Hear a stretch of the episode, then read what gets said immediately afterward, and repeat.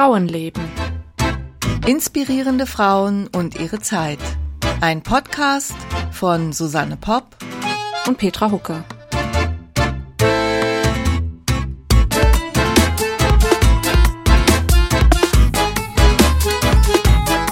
Ja, hallo, guten Morgen, liebe Petra, schön dich zu sehen. Hallo, gleichfalls Susanne, schön dich zu sehen.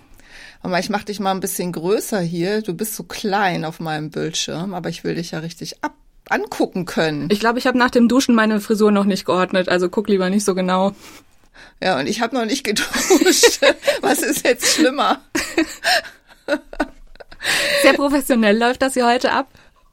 Ja, ach ja, gut, die Leute, die dürfen, ich meine, oder wir sind jetzt im, weiß ich nicht, wie vielten Corona-Monat, ja. 723. Es verlottern die Sitten so langsam so oh, ein ja, bisschen, ne? Allerdings. Wobei wir uns ja auch ohne Corona nicht live sehen würden. Oder was heißt, was heißt live? Also ich meine, dass wir uns äh, live, also in so. Wirklichkeit sehen. Das ja. habe ich jetzt eigentlich gemeint. Ja klar, das könnten wir dann mal machen. Das planen wir dann für hm, 2023 oder so. Ja, und wahrscheinlich kriegen wir dann kein Wort raus. Aber wir haben uns was überlegt. Mhm. Ja, manchmal denken wir nämlich auch nach. Mhm. Zum Beispiel über Werbung und Marketing. Mhm. Ja, und da würde es uns sehr helfen, wenn wir noch ein paar schöne Bewertungen auf iTunes kriegen würden. Und äh, als kleinen Anreiz, damit ihr uns äh, auch gerne bewertet, möchten wir gerne drei ähm, Stoffbeutel verlosen, die wir drucken haben lassen mit unserem schönen Frauenleben-Logo, mit der hübschen Maria Merian und ihrem roten Kopfhörer. Ja, also es sind wirklich äh, super ähm, schöne Taschen. Ach, die könnten wir dann ja mal auf Instagram zumindest stellen, ne, damit oh ja. man die mal sieht. Man kann wunderbar damit einkaufen gehen, Maske ja. vom Gesicht, schöne Tasche über der Schulter bisschen Schokolade kaufen gegen den Frust. Kann, sie sich Wein. vorher in die, in die Handtasche stecken und dann, na, jeder, also klar, jeder steckt sich wahrscheinlich ja mittlerweile Einkaufsbeutel ein, Plastiktüten gibt's ja nicht mehr und für den Zweck ist die perfekt und sieht gut aus. Genau. Ja. Und wir würden sagen, wer zuerst kommt, mal zuerst. Ich würde sagen, drei Bewertungen, drei Taschen. Ja, genau. Drei Bewertungen, drei Taschen. Gerne, wo ihr seid. Ich bin ja in der Schweiz, ihr dürft auch gerne in der Schweiz bewerten. Kommt alles bei uns an. Genau, und dann schickt uns doch vielleicht eine Nachricht ähm, äh, ja, an entweder über Instagram oder über kontakt.frauenleben-podcast.de. Das kommt auch an. Und dann, ja, kriegt ihr eine schöne Tasche. Und wir versprechen auch, dass wir die Adressen äh, nicht, nicht für irgendwas anderes verwenden. Nein, und sofort löschen danach. DSGVO und sofort löschen. Und so. Ja, genau, wird nichts gespeichert oder so. Also es geht nur darum, dass ihr dann auch die Taschen bekommt. Ja, das wäre wirklich ganz toll, weil ja, es hilft uns einfach mit der Reichweite und so. Und ja, wir wollen ja auch immer besser werden. Genau. So, Susanne, heute bist du dran. Ja, ich bin dran. Ich bin dran. Und zwar ähm, heute mit einer äh, Frau, die ich wirklich sehr beeindruckend finde. Äh, diesmal eine Deutsche. Ach, hör mal, da fällt mir noch ein, wir hatten ja, gut, bei Iris von Roten hatten wir es schon so halb geplant, dass wir die Folge veröffentlichen, wenn gerade ähm, Jubiläum mit äh, Frauenstimmrecht ist, aber uns ist ja dann auch beim letzten Mal noch aufgefallen, dass wir ja mit Mamie Phipps Clark gerade in den Black History Month gekommen sind, äh, der im ja, Februar absolut. gefeiert wird. Mal schauen, was uns jetzt auffällt, was die gute Frau Schwarzhaupt noch für ein, für ein Jubiläum gerade hat. Ja, ja, genau. Also richtig, äh, Frau Schwarzhaupt, also Elisabeth Schwarzhaupt, äh, um die wird es heute gehen. Ähm, und sie war die erste Ministerin der Bundesrepublik Deutschland. Also Betonung auf Ministerin. Und ja, dann legen wir doch einfach mal los.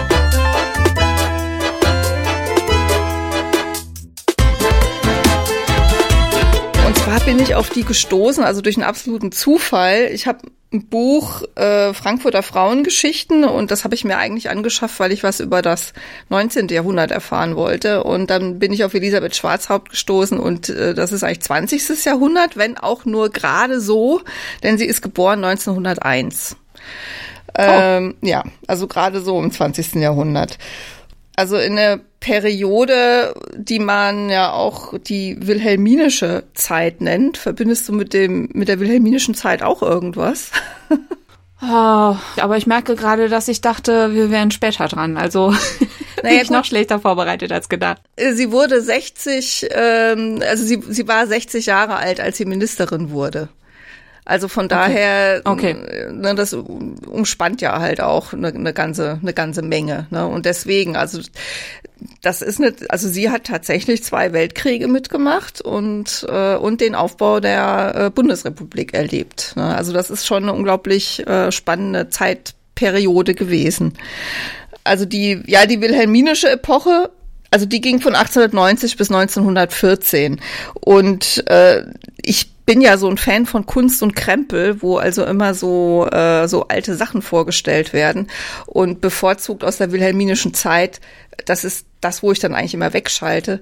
Da werden dann so Orden und Helme und Säbel und sowas äh, präsentiert aus dieser Zeit. Also das war eine, eine, eine Zeit, wo man halt auf das Soldatentum und den Militarismus unheimlich großen Wert gelegt hat der Kaiser Wilhelm, nachdem diese Zeit benannt ist, der war, und da habe ich so ein schönes äh, Zitat auf Wikipedia gefunden, ähm, der Wilhelminismus bezieht sich auf Wilhelms äußeres Erscheinungsbild, also ne, diesen Typen in der Uniform, und seine präpotente Haltung, eine Selbstüberschätzung, die schon seinem Großvater Wilhelm I. aufgefallen war beim Thema Selbstüberschätzung musste ich dann doch mal eben an einen amerikanischen Präsidenten denken. Ich sage jetzt nicht welchen.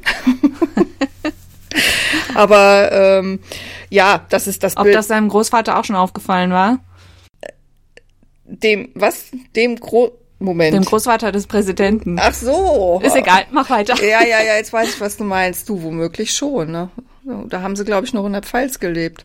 Naja, also sie wird halt mitten reingeboren in diese Zeit und ihr Vater oder ihr Elternhaus war aber sehr untypisch für die damalige Zeit. Also die, das war eine, eine Zeit des Militarismus, aber ihr Vater war also eher ähm, liberal eingestellt, ihre Mutter auch. Sie war, das war ein sehr liberales Haus. Die haben, waren beide Lehrer, also Vater und Mutter. Und schon äh, ihr Großvater, da er zwei Töchter hatte, also ihre Mutter und ihre Tante, ihre Mutter hieß Frieda, war der Meinung, dass seine Töchter etwas lernen sollten, so dass sie auch unabhängig sein könnten von Ehemännern. Und deswegen hat ihre Mutter eben die studiert und ist auch Lehrerin gewesen im ausgehenden 19. Jahrhundert, also zu der Zeit, wo ihre Mutter Lehrerin wurde, war das schon eher die Ausnahme als die Regel, dass also Mädchen überhaupt so eine Ausbildung bekommen haben. Hatten wir das nicht in einem der letzten, in einem der letzten Folgen, dass äh, Frauen Lehrerinnen, also dass Lehrerinnen nicht verheiratet sein durften? Ja, das ist, das ist richtig. Also das war ähm, zu der Zeit aber nicht so, oder doch? Nee. Ehrlich gesagt, Weiß ich jetzt gar nicht. Also in Baden-Württemberg war es so, wir sind ja jetzt äh, hier in Hessen, also in Frankfurt, müsste man jetzt direkt nochmal nachgucken. Aber ihre Mutter hat wohl gearbeitet. So genau stand das jetzt leider nicht da drin. Ja, ob sie jetzt also nur Hausfrau und Mutter war oder ob sie auch wirklich in der Zeit gearbeitet hat. Sie musste auf jeden Fall aufhören zu arbeiten und konnte sich nur noch um den Haushalt kümmern, als der Erste Weltkrieg ausbrach. Weil da ist nämlich dann der Vater äh, eingezogen worden. Ähm, also da musste sie auf jeden Fall dann aufhören zu arbeiten. Und es taucht in der, also es gibt wohl so eine, so eine kurze Auto biografischen, ja, so autobiografische Skizze mehr von, von Elisabeth äh, Schwarzhaupt, auf die ich aber nicht finden konnte. Also ich hatte da, hab da keinen direkten Zugriff drauf. Ich habe nur einen Aufsatz, der diese verwendet hat und da sind so ein paar Zitate drin. Und es ist auf jeden Fall so gewesen, dass sie dadurch sehr beeinflusst war, als sie gemerkt hat, dass ihre Mutter ähm, praktisch zurücktreten musste in dem Moment, wo sie halt auf, auf einmal alleine da stand und also ihren Beruf nicht mehr ausüben, ausüben konnte. Ähm, also sie sagt dazu, meine Mutter war in eine Übergangszeit der Entwicklung vom Großfamilienhaushalt zu der modernen Kleinfamilie geraten, ohne dass der familiäre Lebensstil und das Rollenverständnis der Frau diesen Veränderungen gefolgt wäre. Also das hat sie schon sehr beeinflusst. Damals war sie ja, ja, Ausbruch, Ausbruch des Ersten Weltkriegs, da war sie so 18, 19 Jahre alt. Und ähm, hat das also sehr ähm, Ach, Quatsch, das war Nee, schon jünger. das Ende. Nee, sie war jünger. Ja. Also sie war zwischen 13 und 19 Jahre alt. So, ne? Also als dann die Mutter halt auf einmal mehr oder weniger das alleine alles managen musste. Und das entsprach einfach nicht so ihrer Vorstellung davon, wie sie äh, leben möchte. Also sie wollte einfach berufstätig sein. Das war für sie wohl einfach nie außer Frage. Ihr Vater war auch ähm, politisch aktiv. Er ist dann in die DVP eingetreten, also die Deutsche Volkspartei. Und er hat also auch schulisch Karriere gemacht. Er war dann Oberschulrat und ist in die DVP eingetreten. Und in der Weimarer Republik, also während der Weimarer Republik, war er dann im Preußischen Landtag. Also von 1900, ab 1918, nach dem, nach dem Ende des Krieges, ist er dann quasi Politiker geworden. Und das ist also auch noch eine Zeit gewesen, wo sie das also sehr aktiv mitbekommen hat. Sie wollte dann gerne Journalistin werden. Also da, soweit hat das, die liberalen Ansichten des Vaters wohl nicht gereicht. Das fand er nicht so gut. Da hat er dann in die Erziehung eingegriffen und hat gesagt, sie soll doch lieber Lehrerin werden. Was für eine Überraschung. Ja, vielleicht noch kurz was zur Schule. Das habe ich dann auch noch mal nachgeguckt, denn das war ja noch gar nicht so lange, dass Mädchen überhaupt Abitur machen konnten. Also die überhaupt der die die fehlende Möglichkeit, eine Hochschulreife zu erlangen, war auch ein Grund dafür, was so, warum so wenige studieren konnten oder halt warum das Studium halt auf wenige Fächer beschränkt war. Und es war damals gerade so im Wandel begriffen. Und in äh, Frankfurt gab es äh, zu Beginn des 20. Jahrhunderts, ich glaube, die ist 1906 gegründet, eine Mädchenschule. Das war die äh, Schiller-Schule, so hieß die. Und ähm, die galt so als sehr progressiv, modern, fortschrittlich. Also sie hat wohl auf einer sehr äh, guten Schule ähm, ihr Abitur machen können. Und ähm, das war sicherlich auch ein Faktor äh, letztlich ja für ihre spätere für ihre spätere Karriere. Sie fügt sich dann und macht also diese Lehrerinnenausbildung am Oberlyzeum. Das hat nur ein Jahr gedauert ähm, und, und legt ein Examen ab für die Volks- und Mittelschulen und ist aber total unglücklich damit. Also weil sie der Meinung ist, dass sie pädagogisch eigentlich äh, überhaupt gar kein Talent hat. Der Vater hat dann wohl auch ein Einsehen, weil sie sagt dann, sie möchte gerne Richterin werden. Also sie will Jura studieren und Richterin werden. Hat sie den Traum vom Journalismus inzwischen aufgegeben? Das sieht so aus, ja. Oder sie hat auch einfach neue Erfahrungen gesammelt, weil es war dann wohl so, dass sie auch während des Studiums oder vielleicht ja auch schon davor ähm, die Gelegenheit hatte, äh, an äh, Verhandlungen teilzunehmen als Zuhörerin. Und zwar, Moment, das muss ich jetzt mal suchen. Ja, genau. Also sie hat einen sehr konkreten Wunsch. Sie will Jugend- oder Vormundschaftsrichterin werden, weil die Familie, das war ihr zeitlebens ein ganz großes Anliegen. Und sie hatte die Gelegenheit, an Verhandlungen an Frankfurter Gerichten teilzunehmen. Und da gab es wohl ein, ein, ja, eine Art Vorbild, einen sehr einfühlsamen Richter, der sich für die Beweggründe der jungen Gesetzesbrecher interessiert. Und das, sie sagt dann äh, in ihrer Autobiografie, der Geist der Güte durchweht den Gerichtssaal. Und, äh, und das war was, was sie also fasziniert hat. Ja, also, dass man nicht einfach nur abstraft, sondern dass man sich überlegt, warum ist dieser junge Mensch in diese Situation gekommen und hat das Gesetz gebrochen. Und sich damit aktiv auseinanderzusetzen, das war ihr Wunsch. Und das war auch ihr Antrieb dafür, Jura zu studieren und diesen ganz konkreten Wunsch zu haben, Jugend- oder Vormundschaftsrichter zu werden. Und das hat der Vater dann erlaubt. Das hat der Vater dann erlaubt und das, obwohl damals Frauen noch gar nicht zugelassen waren. Also Frauen konnten keine Richter werden. Es gab da eine Ah. Berufsbeschränkung. Aber sie sind davon ausgegangen, beide, dass sich das ändert oder dass sich das ändern lässt. Also der Vater war ja auch, wie gesagt, in der Politik, er war sehr aktiv und äh, diese Regelung war unsinnig. Äh, auch äh, nach Meinung des Vaters war diese Regelung unsinnig. Und von daher sind sie irgendwie davon ausgegangen, das lässt sich, also das wird irgendwann aufgehoben. Ja, also sie hat dann, ähm, sie hat dann studiert. aber ne, das äh, kann man vielleicht auch noch mal kurz dazu sagen, dass das also in, äh, im deutschsprachigen Raum auch erst am Anfang des 20. Jahrhunderts dann überhaupt äh, möglich war.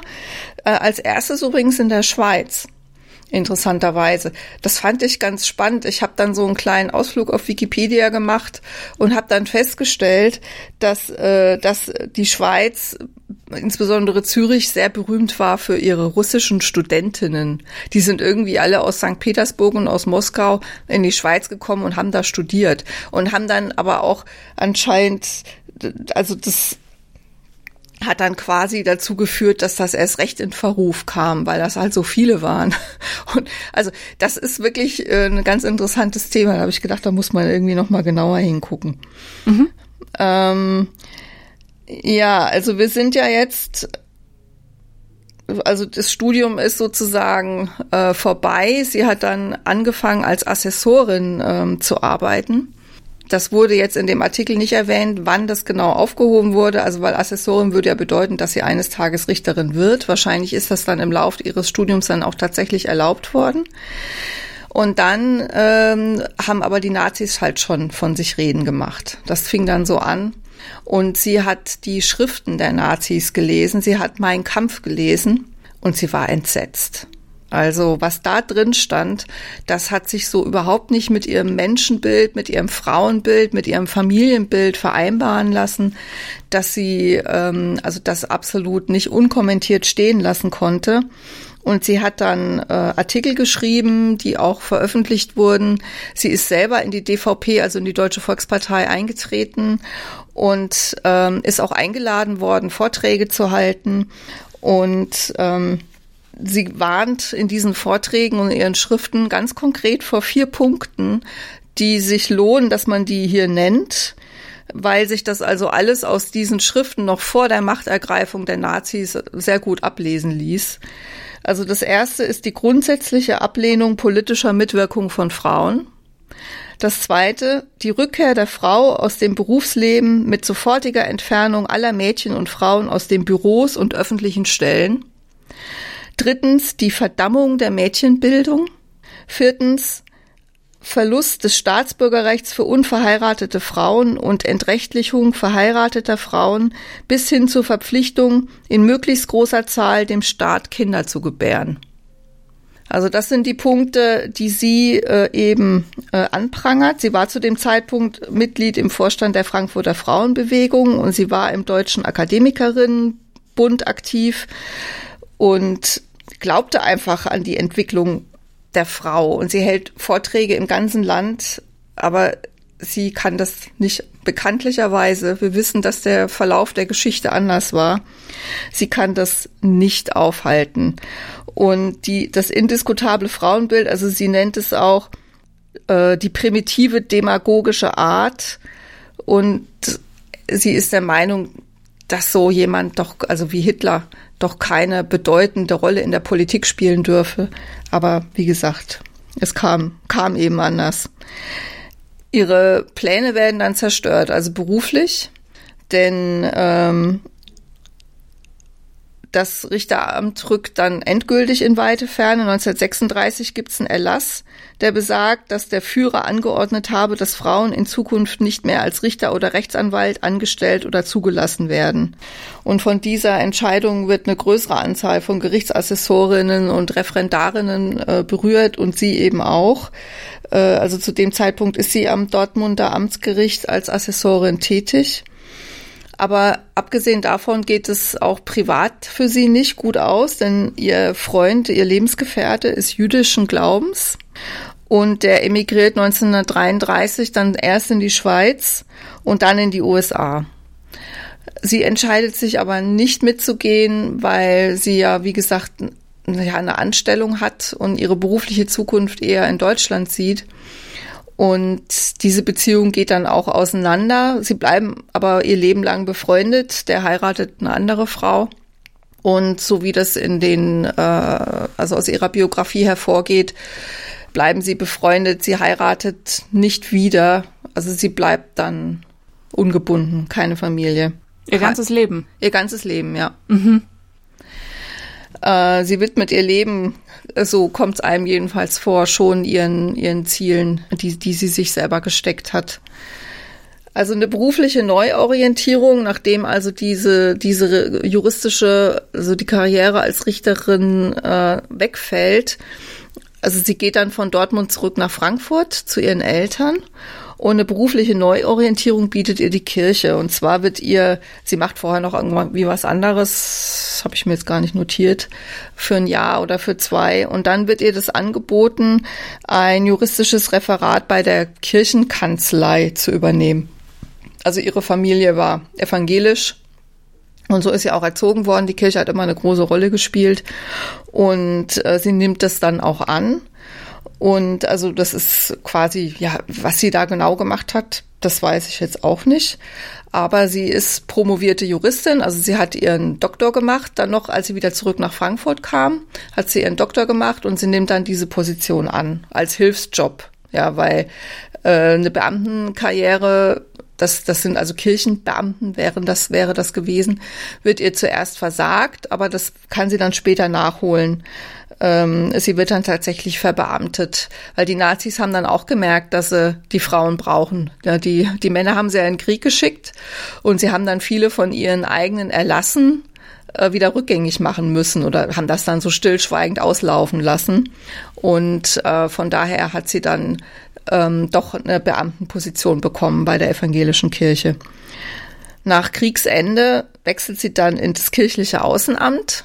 Also vorher war sie quasi im Innendienst, dann ist sie im Außendienst und ähm, sagt selber, dass sie das schon sehr geliebt hat, diese Arbeit. Also diese Möglichkeit mit Menschen aus aller Welt, gerade wenn so ein Krieg vorbei ist, mit Menschen aus aller Welt in Kontakt zu kommen das fand sie sehr faszinierend. Und die außerdem ist die Aufgabe jetzt eher strategisch ausgerichtet und, äh, und nicht mehr so projektorientiert irgendwas organisieren. Also sie befasst sich damals schon mit dem Thema Abtreibung. Das ist für sie äh, auch äh, ein wichtiges Thema. Das kommt dann später wieder, als sie dann Politikerin ist, weil die Abtreibung, die steht halt damals streng unter Strafe. Und sie wirft halt die Frage auf, ob es nicht erlaubt sein sollte, abzutreiben, wenn das Leben der Mutter in Gefahr ist. Äh, Schwangerschaftsabbrüche aus anderen Gründen werden von der evangelischen Kirche damals allerdings auch noch rigoros abgelehnt. Also zum Beispiel nach einer Vergewaltigung war das nicht erlaubt. Aber also sie setzt sich eben dafür ein, dass wenn es darum geht, das Leben der Mutter, das Leben des Kindes, dass dann eine Abtreibung erlaubt sein muss. Also man merkt schon, auch während der Zeit in der Kirche sind diese, diese Themen, die begleiten sie immer. Die bereiten in gewisser Weise auch schon ihre politische Karriere vor. Und der Schritt, dann für den Bundestag zu kandidieren, der war vielleicht für sie gar nicht mal so ungewöhnlich groß. Also die Politik hat sie auch ihr Leben lang begleitet. Und äh, 1953 kandidiert sie dann zum ersten Mal für den Bundestag. Es ist ihr vorher schon angetragen worden, da hat sie das aber noch abgelehnt, weil sie in ihrer Funktion in der Kirche eine sehr erfüllte Tätigkeit hatte und das nicht wollte. Aber sie hat dann ähm, kandidiert in Wiesbaden damals. Sie hat in Wiesbaden gewohnt und ähm, ist im ersten Anlauf allerdings ab nicht gewählt worden, sondern erst im zweiten, vier Jahre später. Also sie hat dann auch gar nicht erst versucht, bei sich lokal irgendwie Kommunalpolitik zu machen, sondern sie wollte dann gleich in den Bundestag. Letztlich ja. Also das stand auch so in ihrem biografischen Abriss drin, dass sie eigentlich im Grunde genommen sich diese Sporen in der Politik so gar nicht äh, auf die übliche Art und Weise verdient hat, sondern mehr durch ihre Tätigkeit in der Kirche. Und dann kannte sie ja auch niemand, oder? Oder war das, wurde sie irgendwie durch diese Kirchenarbeit bekannt auch? Das könnte ich mir vorstellen, dass sie durch ja. die, dass sie dadurch halt auch bekannt wurde, ja. Also es stimmt, aber gebe ich dir recht, es war vielleicht auch ein Grund dafür, dass sie das nicht im ersten Anlauf geschafft hat, sondern erst im zweiten. Sie hatte natürlich ein Problem, was äh, was Männer vielleicht da äh, äh, nicht so haben. Sie hatte ja niemand, der ihr den Rücken frei hält oder so. Sie hatte ihre alten Eltern, sie hatte ihre Arbeit, mit der sie Geld verdienen musste und ähm, und musste ja so mehrere Dinge irgendwie miteinander koordinieren. Und, und, und Politik zu machen hieß, ihre Arbeit aufzugeben. Und das war irgendwie alles gar nicht so einfach für sie. Wobei. Ist ja heute noch nicht viel anders. Das ist heute nicht viel anders. Wobei wahrscheinlich die, weiß ich nicht, weil die Eltern gestorben sind. Also dann, wie alt die geworden sind. Also als sie zurück nach Frankfurt ging, waren die 70. Und dann, ja, wie lange die noch gelebt haben, das weiß ich aber nicht. Mhm. Jetzt muss ich mal gucken, ob ich da mit den Zahlen irgendwie was durcheinander gebracht habe. Also auf jeden Fall hält sie 1954, ist vielleicht auch alles gar nicht so entscheidend, die einzelnen äh, Jahrestage und Zahlen. Es, wir sind jetzt in den 50er Jahren. Da hält sie jedenfalls ihre erste Rede im Plenum zum Thema Änderung des Familienrechts. Und zwar geht es dabei um die Frage, wer das Letztentscheidungsrecht in allen Angelegenheiten der Familie und der Kinder haben sollte. Ich erwähne das deshalb, weil, weil man sich doch immer wieder klar machen muss, wie ungleich das damals noch verteilt war.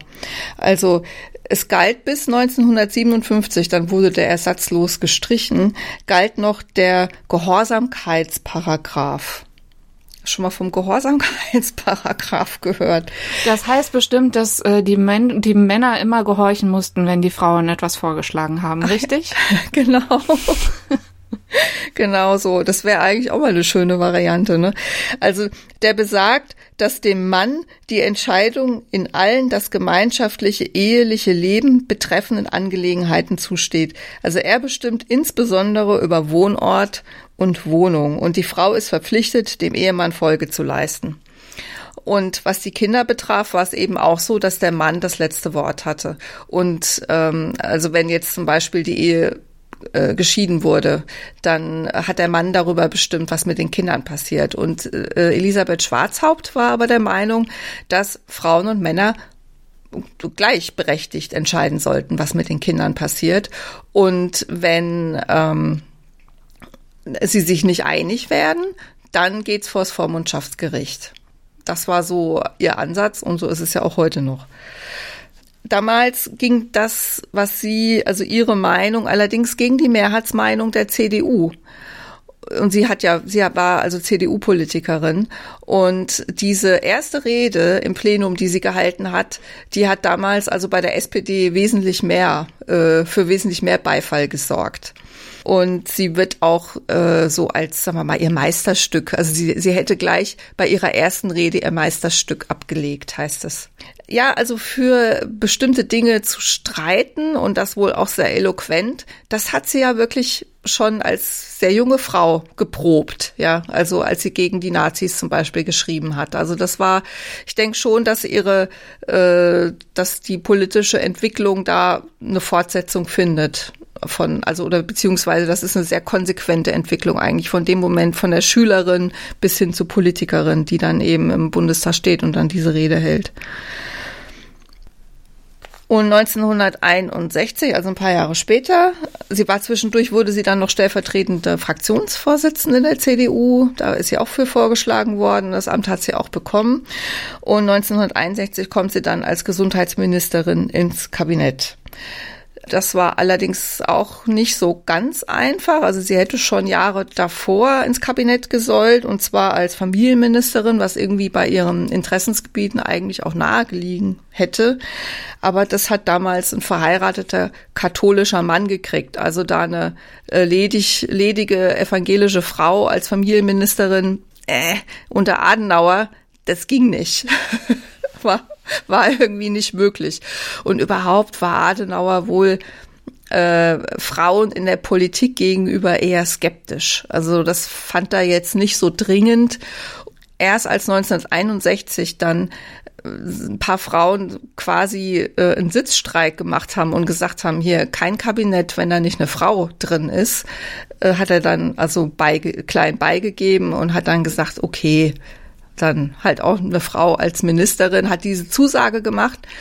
Allerdings hat, gab's das Amt noch nicht. Also es gab erst die Zusage, dass eine Frau Ministerin wird und danach wurde das Amt geschaffen.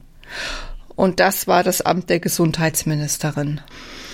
Und äh, also mit bei diesen Mitstreiterinnen, den Frauen, der, den streitbaren Frauen der CDU war eine Helene Weber, wo ich dann gedacht habe, da musste doch dann bei Gelegenheit mal noch gucken nach dieser Frau. Die könnte auch noch interessant sein für unseren Podcast. Die gilt so als eine der Mitautorinnen des Grundgesetzes.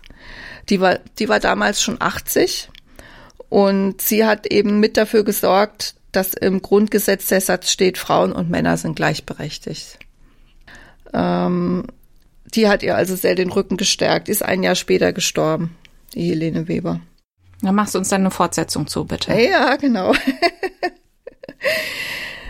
ja, ähm, das ist jetzt ist auch die Geschichte eigentlich schon fast fast vorbei, weil es wie gesagt über sie gar nicht so viel gibt und selbst die CDU hat diese erste Ministerin irgendwie vergessen. Das haben sie dann irgendwann später mal selber zugegeben. Die haben dann nämlich ein Jubiläum gefeiert 50 äh, Jahre irgendwie Frauen in der CDU, die, da gibt's auch irgendwie so einen Verbund und haben dabei äh, auch eine Schrift rausgegeben und so und haben dann später gemerkt, dass sie die Elisabeth Schwarzhaupt überhaupt nicht erwähnt haben.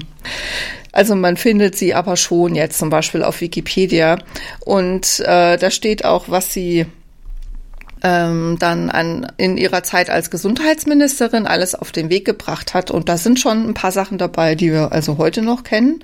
Nämlich? Das Mindesthaltbarkeitsdatum auf Lebensmitteln. Aha. Die Kennzeichnung von Fremdstoffen in Lebensmitteln und auch eine Umweltschutzverordnung zur Reinhaltung des Wassers und der Luft. Also Umweltpolitik hat sie, also sie hat eigentlich Verbraucherschutz gemacht, Umweltpolitik, also das, diese Ministerien, die gab es eben damals noch nicht. Und ähm, gerade so eine Umweltschutzverordnung, die dann, sowas wurde dann später eigentlich so eher der äh, sozialliberalen Koalition zugeschrieben, ab den 70er Jahren. Aber sie hat es schon in ihrer Zeit von 1961 bis, ich weiß gar nicht, wie lange sie Ministerin war, äh, angestoßen oder reformiert. Und außerdem noch eine Reform des Arznei Arzneimittelgesetzes. Das hat sie also alles auf den Weg gebracht. Mich würde noch interessieren, wie, wie sie das fand, dass sie nicht Familienministerin geworden ist. Tja, das, also man gewinnt insgesamt den Eindruck, also das kann ich dir nicht sagen, da habe ich keine Informationen dazu.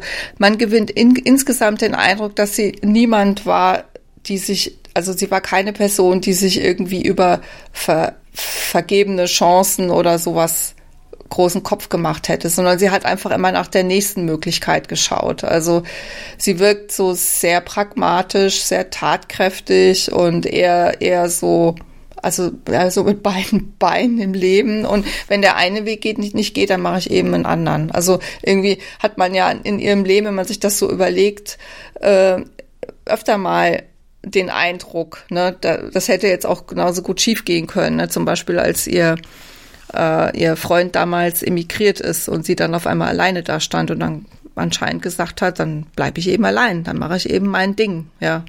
Und oder äh, sie konnte nicht Richterin werden und dann ist sie Kirchenbeamtin geworden und hat halt gesagt, so jetzt jetzt nehme ich diese Chance und äh, und versuche trotzdem meine Agenda sozusagen durchzusetzen. Und wahrscheinlich war das auch da so. Also sie wurde nicht Familienministerin, sie hat Familienpolitik trotzdem gemacht, halt als Abgeordnete und äh, sie ist ja dann auch danach, also nachdem sie Ministerin war, ähm, noch Abgeordnete geblieben und hat sich dann zum Beispiel eingesetzt dafür, dass unehelich geborene Kinder den ehelich geborenen gleichgestellt waren.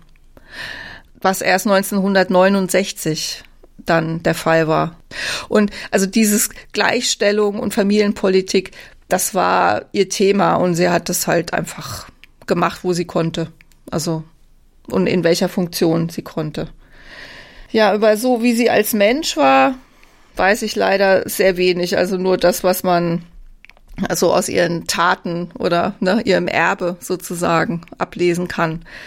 Äh, und wie gesagt, diese autobiografische Skizze, die irgendwie veröffentlicht wurde in einem Buch über verschiedene Abgeordnete, die habe ich also nicht in Händen gehalten. Die konnte ich nicht auftreiben. Wäre vielleicht oder sehr wahrscheinlich äh, äh, möglich, wenn man vielleicht jetzt in Deutschland, ich bin ja in der Schweiz, oder wenn man mehr Recherchemöglichkeiten da hätte oder vielleicht auch ein bisschen länger gesucht hätte, habe ich aber nicht. Ich habe dann gedacht, ich bin auch so zufrieden, die Elisabeth Schwarzhaupt vorzustellen.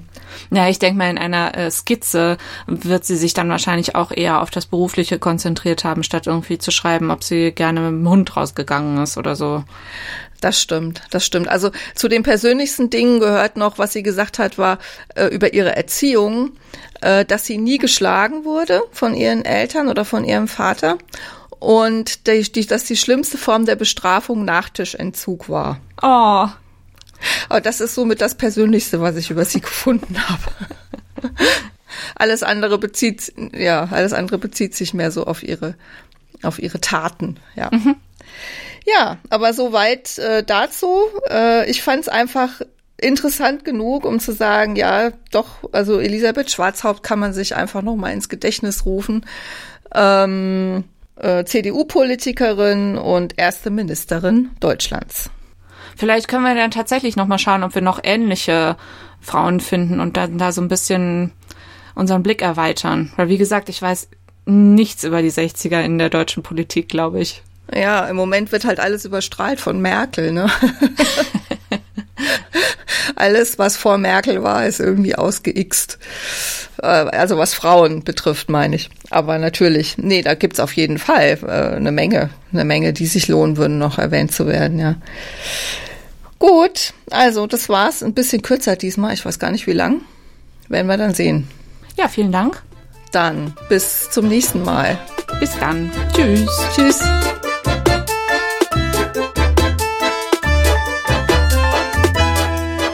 Wenn euch diese Folge gefallen hat, findet ihr unter frauenleben-podcast.de weitere Informationen und Blogartikel zu unseren inspirierenden Frauen und ihr erfahrt auch mehr darüber, wer wir so sind und was wir außer Podcasts noch machen, nämlich zum Beispiel historische Romanbiografien und andere Bücher zu schreiben.